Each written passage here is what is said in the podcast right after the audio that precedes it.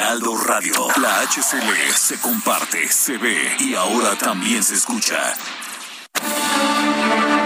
Cada martes por la noche, los expertos se reúnen para debatir, polemizar, desmenuzar a la noticia y a sus protagonistas en un sitio único, diferente y sin censura. Esta es la mesa de análisis, a fuego lento, bajo la conducción de Alfredo González Castro, por El Heraldo Radio. Iniciamos. Son las nueve de la noche en punto, tiempo del centro de la República. Muy buenas noches, bienvenidas, bienvenidos a esta mesa de opinión. Los saluda su servidor y amigo Alfredo González Castro con el gusto de cada martes y comentarle que estamos transmitiendo desde nuestras instalaciones acá en el sur de la Ciudad de México a través del 98.5 de su frecuencia modulada con una cobertura en prácticamente la totalidad del territorio nacional y también allá en los Estados Unidos gracias a la cadena del Heraldo Radio. Por lo pronto lo invitamos a ser parte del análisis, la reflexión, el debate a través de nuestras redes sociales y también como cada martes saludo a mi colega y amigo Isaías Robles, que me acompaña en la conducción de este espacio y nos va a platicar sobre los temas de hoy. Isaías, muy buenas noches. ¿Qué tal, Alfredo? ¿Qué tal, Alfredo? Muy buenas noches, buenas noches a todo nuestro público. Pues estamos a cinco días de las elecciones en seis estados del próximo domingo. Se renovarán las gubernaturas, en algunos también algunas regidurías y presidencias municipales. ¿Qué significan estas elecciones para la sucesión presidencial del 24? ¿Qué está pasando con la guerra sucia? ¿Qué cifras traen diversas encuestadoras? Vamos a hablar con los directores de varias de ellas para tener una visión general general de lo que podría ocurrir el próximo domingo. Y por otro lado, pues a todos nos escandalizó, Alfredo, amigos, el tema de la matanza ya en, en en esta primaria en Texas, en Estados Unidos. Pero, ¿qué está pasando en México? Vamos a preguntarnos cuántas armas circulan en nuestro país, cuántos menores han muerto por disparos de armas de fuego en México, qué pasa por la mente de menores agresores que incluso, pues también ellos de repente han amenazado con usar este tipo de armas contra sus profesores y compañeros. Estos son los temas, Alfredo, que abordaremos desde este momento y hasta las 10 de la noche. Así es, Isaías. Como bien lo dices, o como bien lo comentaste, el próximo domingo 5 de junio, el electorado de los estados de Aguascalientes, Durango, Hidalgo, Oaxaca, Quintana Roo y Tamaulipas saldrá a las urnas para elegir a su futura gobernadora o gobernador. Además, en Durango se disputarán 39 presidencias municipales e igual número de regidurías, mientras que en Quintana Roo se van a elegir 25 diputaciones del Congreso local y 327 regidurías. El líder nacional de Morena, Mario Delgado, aseguró que van por seis de las seis gubernaturas en juego. Vamos a escuchar lo que dijo y regresamos con nuestro primer invitado. Exigimos que se garanticen procesos en paz en los seis estados donde habrá elecciones, particularmente en Durango, Tamaulipas y Aguascalientes. Que se deje libremente que la gente decida, que haya elecciones en paz, que tengamos una fiesta democrática este próximo 5 de junio, porque sabemos, y ellos lo saben, que vamos a ganar seis de seis. Y bueno, ayer Heraldo Media Group publicó la encuesta correspondiente a mayo que realizó la empresa Opinión Pública, Marketing e Imagen. Su director, Alberto Perezcano, se encuentra ya en la línea telefónica. Alberto, bienvenido, muy buenas noches. Buenas noches, ¿cómo están Alfredo e Isaías? Bien, muchas gracias Alberto. Desde la primera encuesta ah, de este proceso electoral, la intención del voto se ha mantenido en cuatro estados. Aguascalientes sería para el PAN y Durango prácticamente está en un empate técnico. Cuatro de seis o seis de seis, como dice Mario Delgado. ¿Cuál es tu impresión sobre esto, Alberto? No me atrevo a hacer un, pronóstico como lo hacen los políticos, eh, más porque ese es su, su trabajo, eh, entusiasmar a su base electoral, eh, provocar emociones de, entusiasmo con respecto al, a la población a la que quieren convencer de votar por sus opciones. Eh, mencionabas ahorita Aguascalientes, efectivamente comenzó con una ventaja muy holgada que llegó a ser de 18.5% hace tres meses a favor de la candidata de la coalición PAN-PRI-PRD, Tere Jiménez. Pero esa ventaja que llegó a ser de 18.5 y bajó a, a 11.7 puntos de ventaja, todavía doble dígito el mes pasado. En esta última medición que hicimos y reportamos de la mano del Heraldo Media Group, en opinión pública, marketing e imagen, detectamos que ya la, la ventaja se ha reducido de manera significativa y solamente es de 2.9% ahora para la candidata del PAN en Aguascalientes. Ya no la tiene tan segura, tiene una ventaja, pero no es tan sólida como llegó a ser. ¿Y a qué atribuirías, Alberto, este cierre en las tendencias en ese estado, allí en Aguascalientes? Mira, eh, la, encuesta no, no, no arroja datos específicos sobre las razones que podrían eh, estar resultando en esta baja, pero es público que la selección de candidatura ahí no fue tan tan tersa. Eh, el también alcalde de la capital Aguascalientes, Antonio Martín del Campo, disputó fuertemente la candidatura con Tere Jiménez. Hoy senador, por cierto.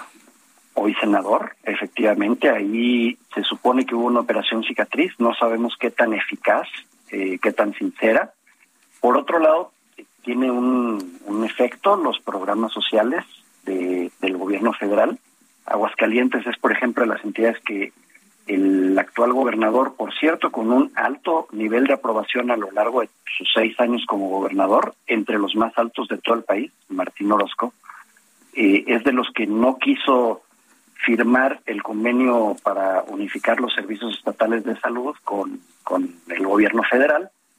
Y el estado de Aguascalientes ha sido visitado en, este en estas últimas semanas de campaña por figuras nacionales tanto de Morena es el caso de la jefa de gobierno Sheinbaum del dirigente nacional del partido Mario Delgado y del otro lado también ha recibido la candidata Tere Jiménez el apoyo de figuras nacionales del PAN, del PRI y del PRD entonces eh, hay veces que, que los apoyos no necesariamente suman, sino que a veces restan. Lo vimos ahora en el caso de las elecciones de Colombia, apenas que pasaron el, las elecciones primarias el domingo pasado. Alberto, sin embargo, eh, lo que tú dices, la figura del gobernador bien, bien evaluado, pero él no, no, es, no es del grupo que simpatiza con la candidata del PAN de su partido, que es Tere Jiménez. Eh, eso también generó una, una división importante. Eh, técnicamente en este momento, si hoy fueran las elecciones o el día de, la encuesta es, hay un empate técnico. Nada para nadie en este momento.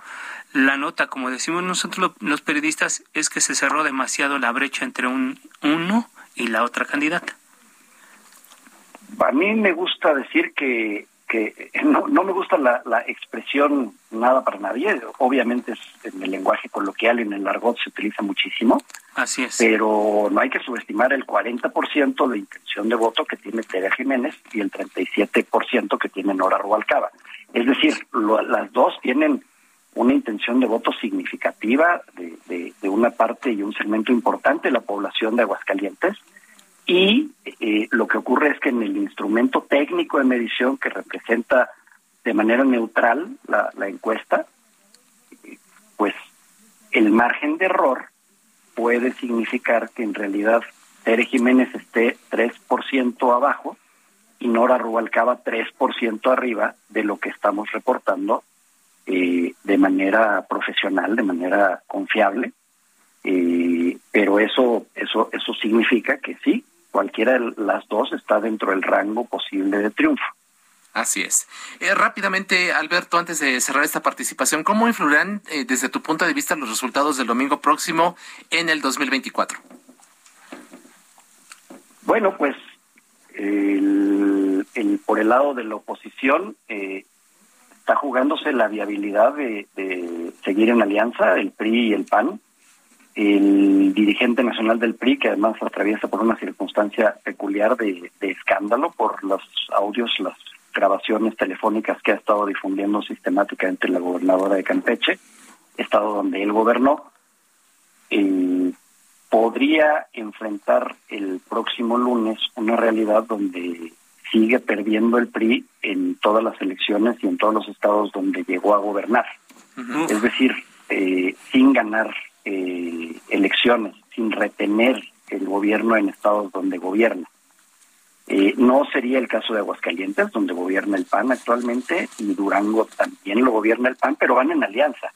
Y es difícil que retenga estados donde sí gobiernan, eh, donde han gobernado, donde, como es el caso de Oaxaca, donde solo, o sea, vaya, tiene 55% de intención de votos Salomón Jara contra 15% Alejandro Aviles, también el caso de Hidalgo, donde a pesar de una campaña muy audaz, muy entusiasta, dura de Carolina Villano, pues tiene una desventaja de doble dígito con respecto a Julio Menchaca. Hidalgo también lo más probable parece indicar la encuesta que, que la va a ganar Morena y la va a perder el PRI.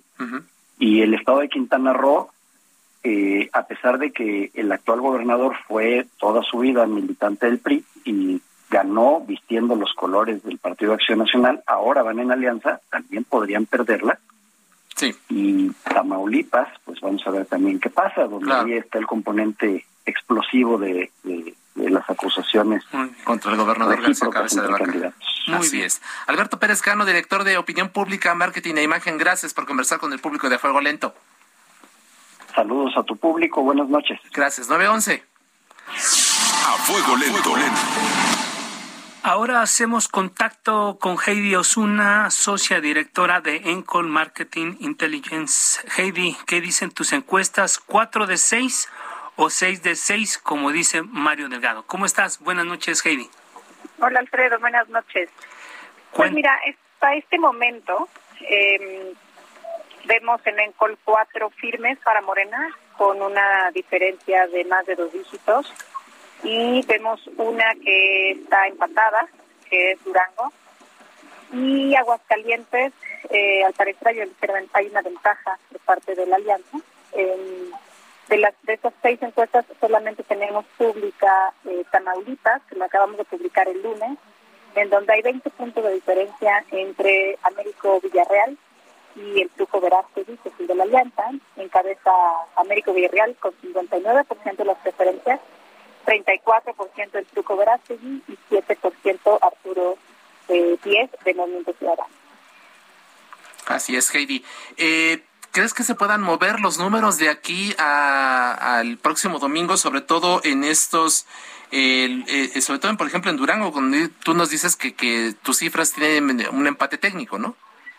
Mira, la, la última encuesta que publicamos en Encol fue hace 15 días. Eh, ha pasado bastantes cosas en, los, en estos 15 días. Eh, hace 15 días habían 4% eh, de ventaja para Morena y, bueno, de todos modos, aunque tenía una ligera ventaja Morena, era prácticamente un empate. Pero bueno, han pasado bastantes cosas en la campaña en estos últimos 15 días y no dudo que vayan a pasar cosas de aquí a la elección. Hay que recordar que las encuestas es una fotografía del momento. Entonces, por eso es importante recordar el momento en el que se realiza la encuesta para dar los resultados. Eh, la única que tenemos más reciente, publicada, es la de Tamaulipas, donde digo que hay 20 puntos de diferencia. Y además no solamente es la pregunta de intención de voto, lo que cuenta en una encuesta o lo que te confirma cuál es la tendencia ganadora, también eh, cómo evalúan, en este caso, los tamaulipecos de las autoridades. ¿no? Eh, el gobernador Francisco Javier Cabeza de Vaca está reprobado por los tamaulipecos, 58% de los tamaulipecos desaprueban su labor como gobernador frente al 32% que lo aprueban. Y en cambio el presidente de la República en Tamaulipas, 77% de los tamaulipecos lo aprueban frente al 17% de desaprobación, lo cual es abismal entre una autoridad y otra. También la sensación de cambio, el deseo de cambio que sienten los tamaulipecos también es muy alto. Actualmente 68% de los tamaulipecos quieren cambio de partido en el gobierno y solamente 24% dice que sigue el PAN. Así es, Heidi. Uno de los estados que se prevé un poco más complicado es precisamente Tamaulipas. Hoy el secretario de Gobernación, Adán Augusto López, fue cuestionado sobre focos rojos en los comicios del domingo. Vamos a escuchar cómo lo dijo y regresamos contigo, Heidi. Nosotros no hemos recibido ningún reporte en ese sentido de los órganos electorales. ¿No ha habido ninguna solicitud para reforzar vigilancia en algunos estados donde se presuma que haya crimen organizado?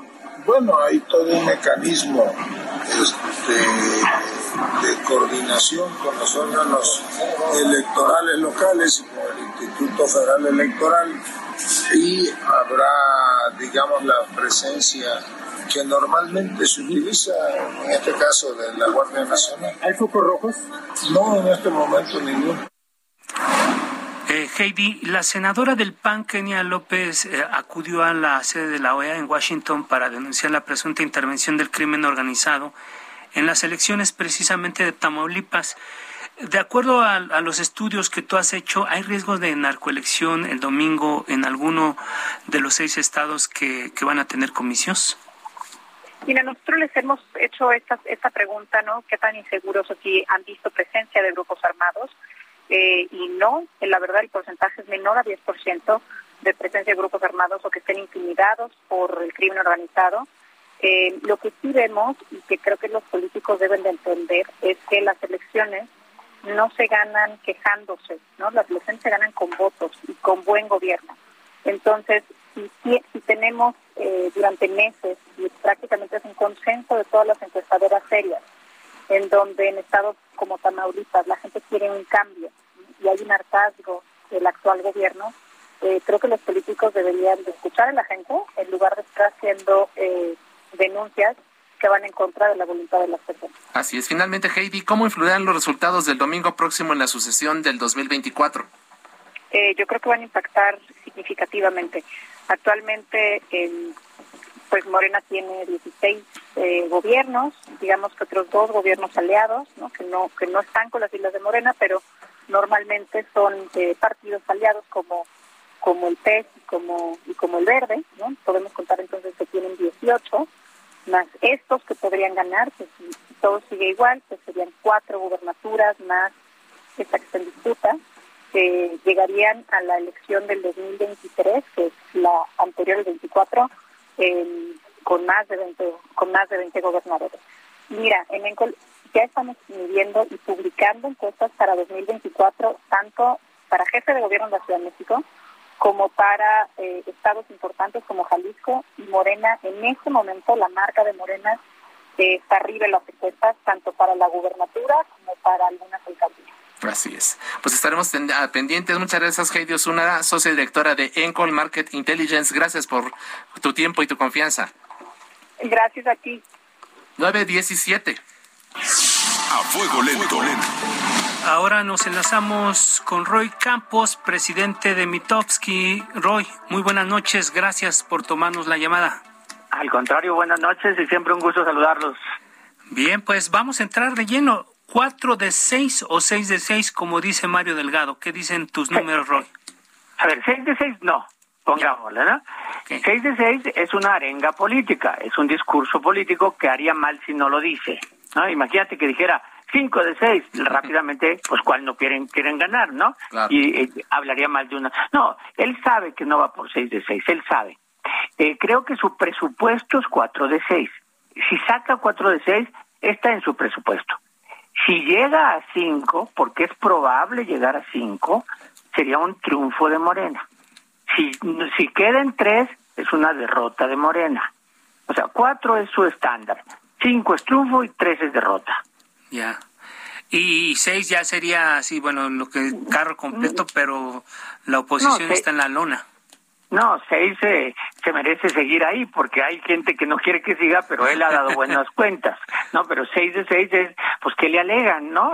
Si hasta Aguascalientes gana, es que Morena se organizó bien. De hecho, la candidata de Morena en Aguascalientes no es mala candidata, pero pero está luchando en un terreno muy, muy con, en contra, con una gran candidata también del PAN, que tiene mucha, mucho terreno, mucha experiencia, mucha trayectoria. Por eso es que Aguascalientes se considera difícil que lo gane eh, Morena. Eh, pero, pero a ver, hay cuatro donde se ve muy claro, se ve muy claro, ¿no? Eh, Oaxaca, Quintana Roo, Hidalgo y, Tamaulipas. Así si es. Me si me dijeras que en alguno de ellos puede haber sorpresas, pues te diría Tamaulipas a lo mejor. ¿Por qué? Pues porque la campaña ha sido muy sucia, porque pues porque hay el gobernador, es el único de los seis estados en donde vemos un gobernador activo. En los otros estados no vemos gobernadores activos, ahí sí hay un gobernador activo. Los dos candidatos han tenido sus acusaciones, pero las mediciones le dan ventaja clara a Morena. Así, Así hay que decirlo, ¿no? El año pasado, por cierto, sí hubo una sorpresa, ¿eh? Había un estado con una ventaja clara del PAN que terminó ganando Morena. Fue el caso de Baja California Sur. Así es. Esa fue la sorpresa. Eh, entonces, hoy no sé si haya sorpresas. Y el caso de Durango es, es así como, pues totalmente un volado, es una guerra de estructuras de ese día, quién sale a votar, de qué tamaño es la participación, eh, y, el resultado lo van a decidir ese día. Es el único donde no se puede declarar favorito, eh, y es muy importante. O sea, el significado de Durango, aunque solo sea menos del 2% del padrón, eh, menos del 1.5% del padrón nacional, su importancia es muchísima, porque si llega a, a ganar el PRI, es romper la sequía de cinco años sin triunfo de un priista. Y la tablita, la tablita de salvación para Lito, ¿no? Bueno, ahí me, un medio bocanada de aire fresco. Oye, y para los aliancistas también, oh, porque la alianza PAN PRI PRD no ha ganado ni un estado. Y entonces, si llegan a ganar Durango, van a decir, aquí se ve que juntos podemos ganar. Claro. Entonces, también es carnita. Eh, oye, por cierto, juntos, el padrón electoral, ahorita que hablé de padrón electoral, juntos no llegan al del Estado de México. Eso es un hecho.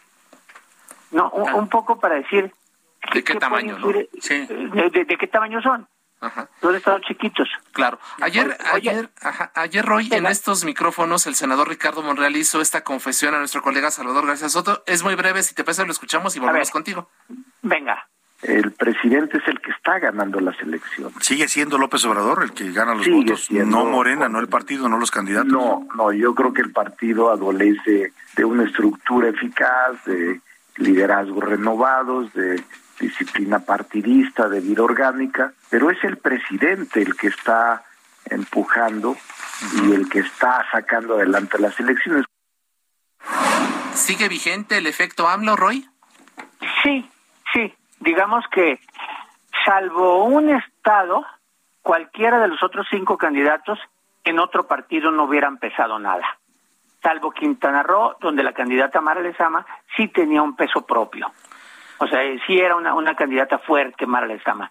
Los demás candidatos, incluso se, llegó a dudar. Hay que recordar, en Oaxaca se quejó Susana Harp, en Tamaulipas se quejó Maqui Ortiz, en Durango se quejó el doctor Enríquez, en Aguascalientes no se quejó Arturo Ávila, pero Arturo Ávila salió arriba en las encuestas en Hora Rubalcaba. Y, y, Julio Menchaca también hubo quien se quejó. Los candidatos están ganando por la gran fuerza del presidente. Morena hoy es el presidente. Roy, en un minuto se nos acaba el tiempo. ¿De qué manera van a influir las elecciones de este fin de semana en la elección presidencial del 24? Mira, mira, eh, coincido en que si llegan a ganar pueden llegar al 2024 con el 75% de los eh, de las gubernaturas, pero pero ojo, en el 2024 entonces van a ser evaluados. El PRI llegó al 2000 con 21 estados y lo sacaron. ¿Por qué? Porque se evaluaba a los gobernadores. Y yo me pregunto cómo votarían hoy los ciudadanos de Zacatecas, de Michoacán, de Michoacán, de Colima, de Puebla, que gobierna Morena votarían otra vez por Morena o votarían en contra de Morena. Entonces, también son también son puestos a prueba por primera vez los gobernantes de Morena. Así es. Roy Campos, presidente de Consulta Mitowski, gracias como siempre por tu confianza, por tu tiempo y por esta conversación en el Heraldo Radio. Al contrario, saludos. Muchas gracias, Roy. Vamos a hacer una breve pausa, no le cambie, quédese con nosotros.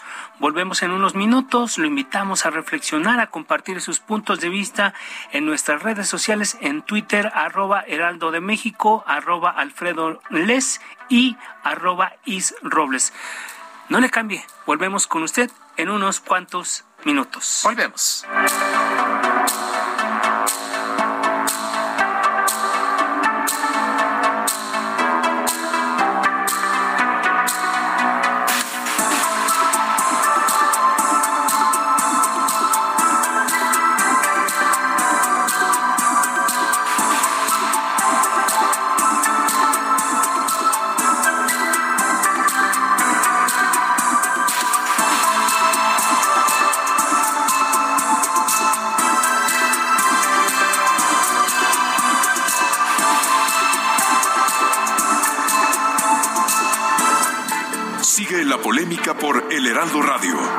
Saben de política y la desmenuzan. En la mesa de análisis, a fuego lento, lento, con Alfredo González Castro. Regresamos. Heraldo Radio, la HCL se comparte, se ve y ahora también se escucha.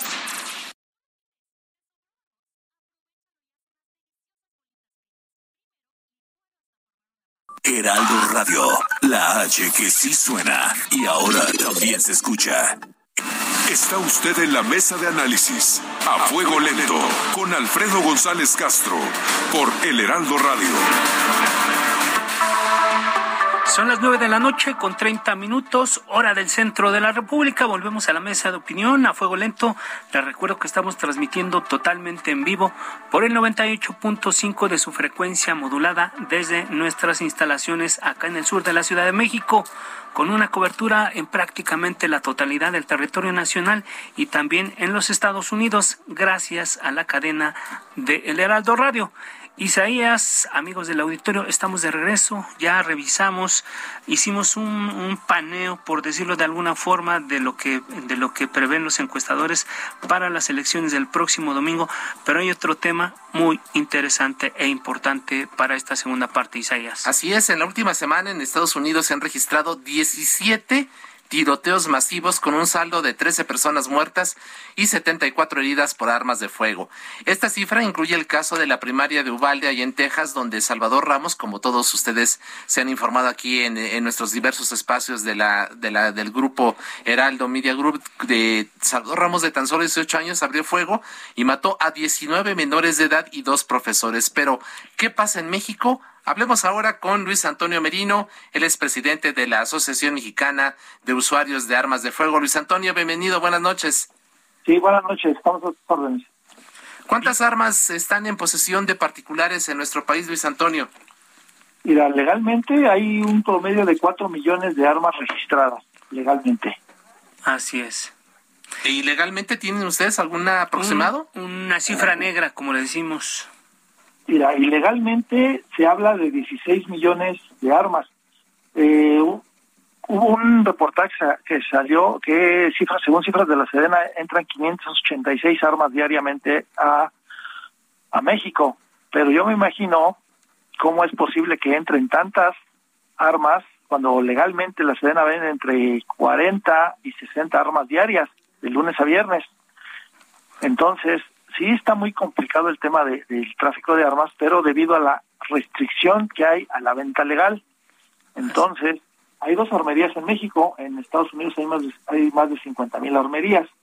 Entonces, es una necesidad o te detona lo que dice que esto, la necesidad de seguridad es muy grande en este país, porque la gente sabe que está indefensa ante la delincuencia, contra autoridades corruptas también. Entonces, es un tema muy grave. Luis Antonio Merino, eh, solo la Secretaría de la Defensa Nacional puede autorizar la posesión de estas armas aquí en México. ¿Es así? Exactamente. La única este, autoridad facultada para los permisos es precisamente la Secretaría de Defensa Nacional. ¿Dónde tendría que iniciar el debate para sobre el tema de las armas aquí en México? Porque ya lo decías tú, existe un mercado negro de armas en México que seguramente vienen de Estados Unidos. ¿O cuál es el mapeo que tienen ustedes? Mira, las armas vienen de todo el mundo. La necesidad es tan grande, digo, hay, hay tráfico de drogas, hay tráfico de armas, entonces llegan de todos de todas partes del mundo. Pueden llegar de Europa, de Asia, principalmente de, Estados Unidos, donde más se sabe porque es nuestro vecino más cercano, pero llegan de todas partes del mundo. Incluso hay clones de armas que llegan, armas este, hechizas, armas clones, este, todo tipo de armas, ¿no? Pero te digo, esto se debe a la restricción que hay al mercado legal de armas. ¿Qué reporte tienen ustedes eh, sobre la fabricación de armas eh, de manera autodidacta? Que incluso se llegó a decir que ya en algunos lugares se tenía registro de armas que se están imprimiendo con estos aparatos 3D. En México, ¿cómo está la situación? En México, digo, hace, hace años se supo que en Guadalajara, en una parte de Guadalajara, una zona, este, los criminales estaban imprimiendo armas con equipo de 3D, incluso fabricaban en tornos con CNC, este, partes de armas y las iban armando, que las iban iban comprando refacciones y todo lo demás el cuerpo lo fabricaban en aluminio y ese tipo de cosas. Pero eso te digo, eh, los criminales van a tener las armas de cualquier manera.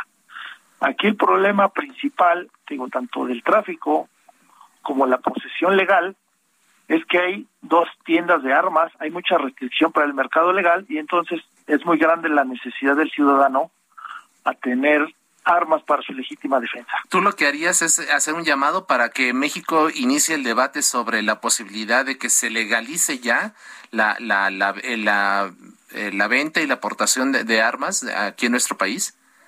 Mira, legalizado ya está. Digo, el artículo 10 te da el derecho de poseer armas en tu domicilio por su legítima. O sea, ya la ley ya está. Aquí lo que hay es una sobreregulación al derecho de los mexicanos. Entonces, la misma Secretaría está atentando contra el derecho de los mexicanos porque cada día pone más y más requisitos y más costos, entonces está haciendo del derecho de la posesión de armas un privilegio de unos cuantos.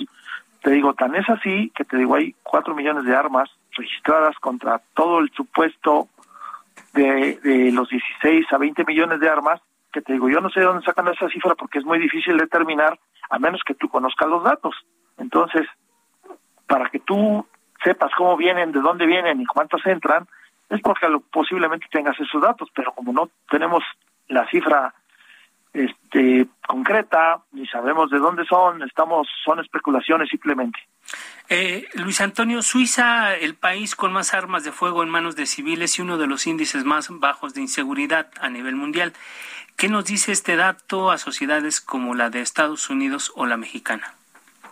Lo que pasa es que aquí tenemos que cambiar la cultura del mexicano y la cultura en general, porque digo, la mayor parte de los tiroteos han sido por gente inestable, con gente que tiene problemas psicológicos, que ha sufrido bullying, que ha sufrido abusos, que tienen problemas psicológicos, entonces son gente que está enojada con la sociedad y su única forma de desquitarte es agrediendo a otras personas. Entonces sí es un tema que bastante delicado, necesitamos entender las causas y atacar el problema. Pero te digo, la, la prohibición de armas no soluciona el problema. Necesitamos educar a las personas, poner atención a los detonantes de esa violencia para buscarle las soluciones en conjunto como sociedad. Así es. México es el país de los delincuentes armados en retenes. ¿Estamos normalizando la posesión ilegal de armas desde tu punto de vista, eh, Luis Antonio? Mira, la, eh, toda posesión ilegal de armas es un delito.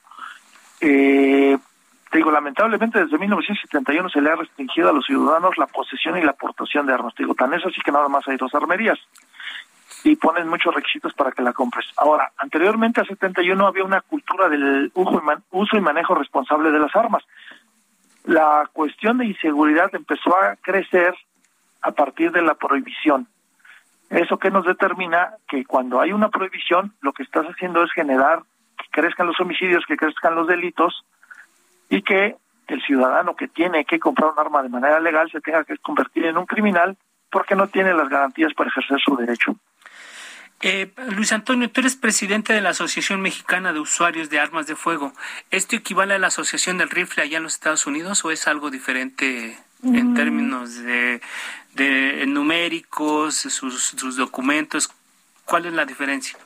Mira, tenemos ideas similares, ¿no? Y posiblemente un objetivo similar que es cambiar la ley, que defender el derecho a la posesión y a la aportación de armas para seguridad legítima defensa y el uso y manejo responsable. Pero lamentablemente, te digo, en México no hay una cultura de unión entre todos los usuarios legales de armas y hay mucha mucho mito y mucho mucho miedo a que todos los que poseen un arma legal son criminales necesitamos cambiar la mentalidad de esas personas. Digo, no somos iguales, somos, podría llamarse algo similar, pero, pero enfocado a la legítima defensa.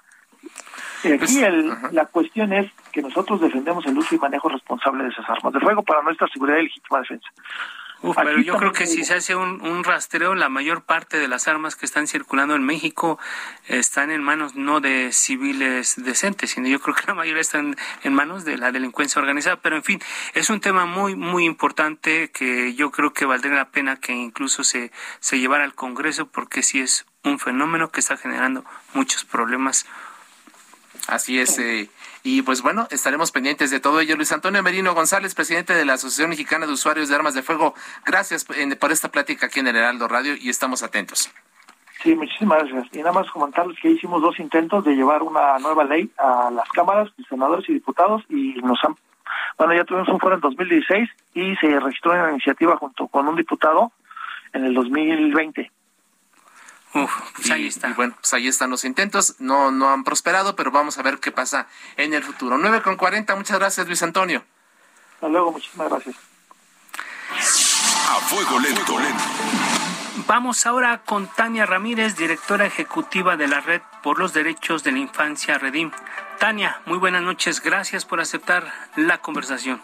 Hola, muy buenas noches. Siempre es un gusto estar con la audiencia del Así es, Tania. De acuerdo con, con seguimientos que han hecho, ¿cuántos menores de edad han sido asesinados en México por armas de fuego en los últimos años? A ver, eh, me parece que es importante mencionar y escuchando la, la conversación anterior que hoy por hoy la violencia armada en contra de infancia y adolescencia en México eh, está sucediendo en el marco de una crisis de violencia armada eh, en buena medida provocada eh, por una atención inadecuada en nuestro enfoque de eh, el incremento de la actividad delincuencial y del crimen organizado, es decir, esta estrategia que empezó con la guerra contra el narco y que ha seguido con una serie de, de malas decisiones respecto de cómo garantizar la seguridad, está haciendo que las armas estén más presentes cada vez en nuestro país. Y presentes quiere decir eh, en, el territorio, ¿no es cierto? En, las calles, también en los hogares, eh, mucho más que en las escuelas, por cierto.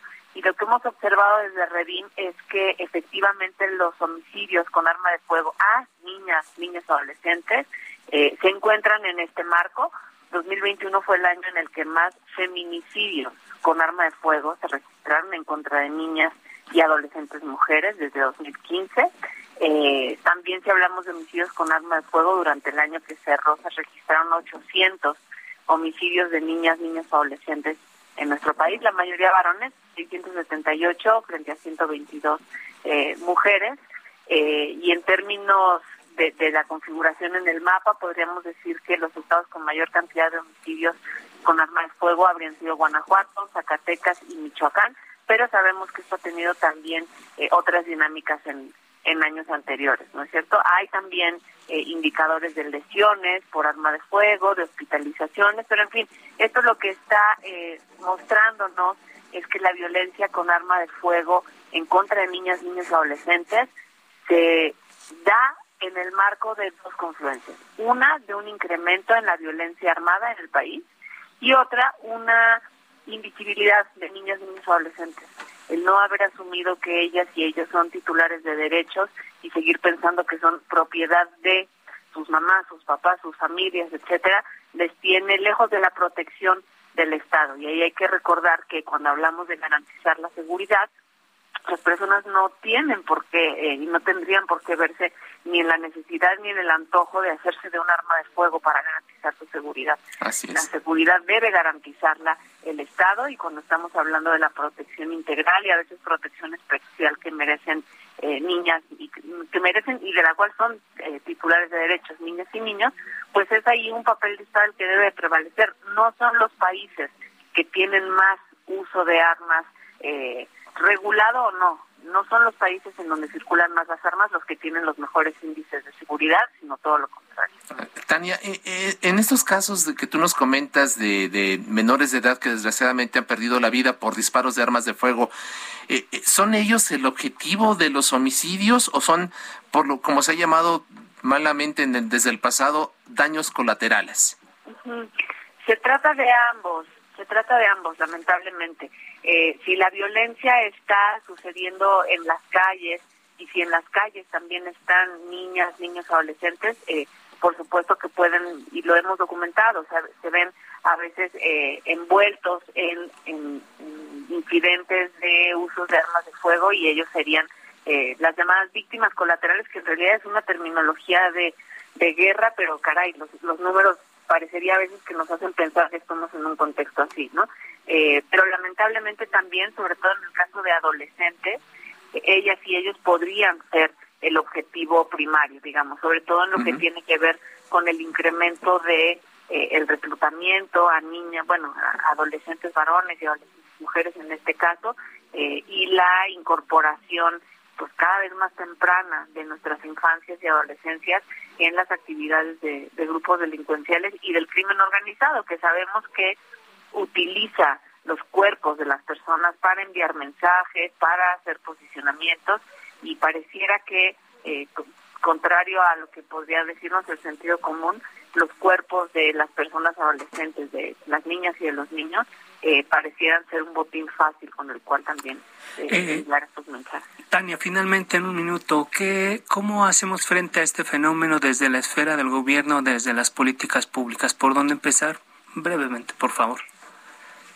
Sin criminalizar eh, casos como eh, los que se han visto en donde algún niño adolescente hace algún comentario, broma en las escuelas. Ya estamos empezando a observar con preocupación el llamado de atención hacia reinstalar las políticas de mochila segura, etcétera no es el filtro en las escuelas, no es en la mochila de los niños, no son ellas y ellos, incluso cuando llegan a tener un arma entre sus manos, no son los victimarios, sino son las víctimas. Y para resolver la grave crisis de violencia armada hay múltiples recomendaciones de organismos internacionales, tenemos que ir hacia una configuración de una Guardia Nacional no militarizada, sino civil, y hacia la disminución de la presencia eh, en el territorio de cuerpos militares. Tania Ramírez, directora ejecutiva de la Red por los Derechos de la Infancia, la Redim, muchísimas gracias como siempre por atender nuestra invitación. Gracias y estamos en contacto. Gracias a ustedes. Buenas noches. 946. A fuego lento. Ahora se encuentra ya en la línea telefónica la doctora Cristina Pérez Agüero. Ella es académica de la Facultad de Psicología de la UNAM. De la UNAM. Doctora, gracias. Muy buenas noches. Buenas noches, Alfredo e Isaías. El fenómeno de los menores de edad que agreden con armas de fuego es un hecho creciente en nuestro país. ¿Qué registros tienen ustedes, doctora? En realidad se tienen registros aislados. No es un fenómeno tan relevante como en Estados Unidos. Aquí el último se tiene registrado en enero de 2020. Y de los más graves que ha sucedido, quizás recuerden el en Nuevo León en el 2017. ¿no? Entonces, aunque no estamos exentos al uso de armas en menores de edad, hechos como los tiroteos escolares en realidad son hechos aislados. Eh, uno de nuestros invitados eh, anteriores decía que más que trabajar en la prohibición se tiene que trabajar en los en los problemas emocionales de las personas, de los niños, de los adolescentes, de los adultos. Eh, ¿Por dónde empezar? Porque en realidad es una, una sociedad, la mexicana, que sí tiene serios problemas. No sé si el tema de las armas tenga que pasar por un tratamiento antes, en términos psicológicos. Doctora. Mm, pues claro, es que está este contexto ¿no? de violencia, primero, contexto social de violencia, y otro sumado al contexto donde hay permisividad al uso de armas. ¿no? Entonces, si juntan los dos con una situación emocional compleja, y sobre todo lo que se ha visto en, en los estudios que se ha hecho con todos estos tiroteos, tanto en Europa como en Estados Unidos, pues que hay tres factores muy, muy importantes a trabajar o a reconocer. El impacto que tiene eh, la familia, la escuela y el grupo de pares en estos chicos que llegan a hacer algún tiroteo dentro de las escuelas. Así es. En los últimos días, eh, doctora, ha llamado la atención el caso de un estudiante de la secundaria 88 aquí en la Ciudad de México que amenazó con atacar a sus maestros y compañeros, pero eh, lejos de retractarse, ha reiterado sus dichos. Si le parece, doctor, escuchamos a Beatriz Pérez, ella es madre de un alumno de esta escuela, en donde pues se reitera justamente esta amenaza de este estudiante. Las volvió a enviar por WhatsApp las volvió a enviar por WhatsApp y nos dijo, o bueno, les dijo a los niños pues que lo veían acá afuera, o, sea que lo iban a ver acá afuera, que como lo habían mandado sacar de la escuela, que no se iba a quedar ahí, las amenazas, que él acá afuera iba a matar a varios. Eh, doctora Cristina Pérez Agüero, ¿qué pasa por la mente de un menor como este estudiante de la secundaria 88 en donde pues ya es público su, su caso? Se ha dicho, pues se han exhibido los, los, eh, los mensajes en WhatsApp donde él amenaza, pero lejos de, de retractarse o de sentirse intimidado, pues él dice, yo los espero acá afuera. ¿Qué pasa por la mente de un menor Mm, en, realidad, ¿no? ¿Qué pasa por la mente de este chico? Sería interesante saber, porque creo que esto se debe estudiar de manera muy particular, sin demeritar el hecho de que está amenazando. Hay que ser conscientes y está, está también muy documentado que normalmente posterior a un tiroteo en una escuela que sufre o que tiene un alcance mediático tan importante como el que sucedió ahora en Texas, se da este fenómeno de las amenazas a nuevos ataques, ¿no? Este fenómeno de como los copycats o los imitadores, en donde muchas veces las amenazas van justo en el sentido de desear notoriedad y atención de los medios de comunicación o de o de sí o de la sociedad en, general. No hay una ciencia exacta que nos diga si una amenaza se va a convertir en un elemento real, por lo que entonces tenemos que tener atención a los diversos factores para valorar esta amenaza. Sin embargo, una situación muy curiosa, ¿no? Es que es que aquellos que amenazan o que empiezan a, mostrar estas cuestiones de imitación, que buscan esta atención, tiene una relación directa con el fenómeno de los tiroteos en las escuelas, porque también estos chicos que llegan a cometer eh, la situación del tiroteo en una escuela, lo que mucho de lo que está de fondo es la necesidad de ser reconocido porque no ha tenido reconocimiento a lo largo de su vida, ya sea en la familia, ya sea en la escuela o en su propio grupo de pares, que es sustancial. Atender este fenómeno eh, en la psique de los jóvenes, de los adolescentes, ¿pasa solamente por la familia, doctora, o también tendría que haber algunas políticas públicas, algunas leyes en el Congreso para modificar estos esquemas de violencia que se registran eh, tanto aquí como en Estados Unidos, particularmente en México? cómo vacunar a los menores contra estas cosas.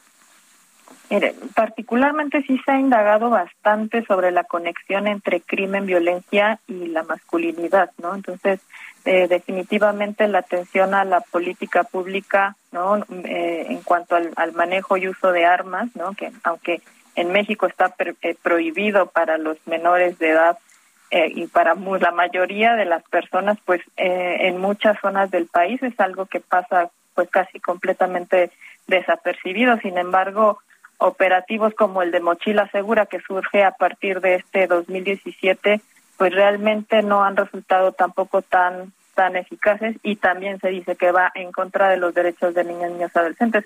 Me gustaría aclarar, Alfredo Isaías, que eh, tampoco es únicamente culpar a la familia, ¿no? O sea, si bien eh, eh, se dice que la familia hay poco involucramiento afectivo, hay dificultades en donde probablemente hubo abuso, violencia, hubo una crianza inadecuada, en donde los papás pierden el control de los niños, bueno, ¿Qué está detrás de, estas familias que llegan a estos puntos, no? También estas cuestiones sociales eh, y donde tenemos la violencia a la vuelta de la esquina. Entonces, atender eso desde la política pública de la atención a la familia, a la crianza, al buen trato, es súper, súper importante. Y la otra parte, el atender a la adolescencia, que muchas veces es una parte que tenemos un poco medio olvidada, ¿no? Porque mucho se habla de niños y niñas, pero a veces los adolescentes quedan ahí como en ese limbo de que no son no son niñitos, pero tampoco son adultos. Ajá.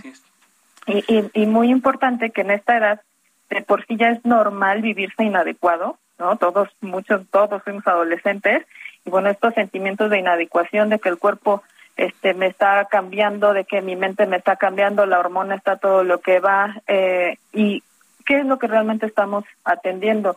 Es muy importante decirte que en la mayoría, en los estudios se reporta que el 75% de los chicos que cometen algún tiroteo en la escuela, pues reportan haberse sentido acosados, perseguidos, amenazados, atacados o heridos eh, por el propio contexto escolar. Entonces también muchas veces estas políticas o estas, eh, eh, el ignorar el, el maltrato, el acoso escolar, que si bien no todo desencadena obviamente en tiroteos, pues es parte del, del mismo proceso que les decía hace rato, ¿no? El chico si busca reconocimiento, si busca sobresalir, eh, y llega un, y esto sumado a la violencia social, a la violencia familiar, pues, pues es un caldo de cultivo muy, muy grave, ¿no? Doctora Cristina Pérez Agüero, académica de la Facultad de Psicología de la UNAM, muchísimas gracias por su tiempo y su confianza.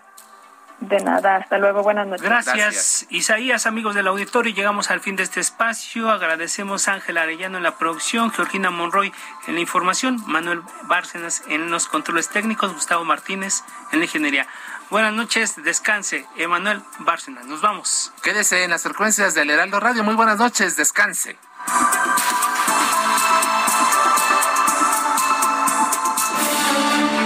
La polémica por hoy ha terminado. A fuego lento, lento, por El Heraldo Radio.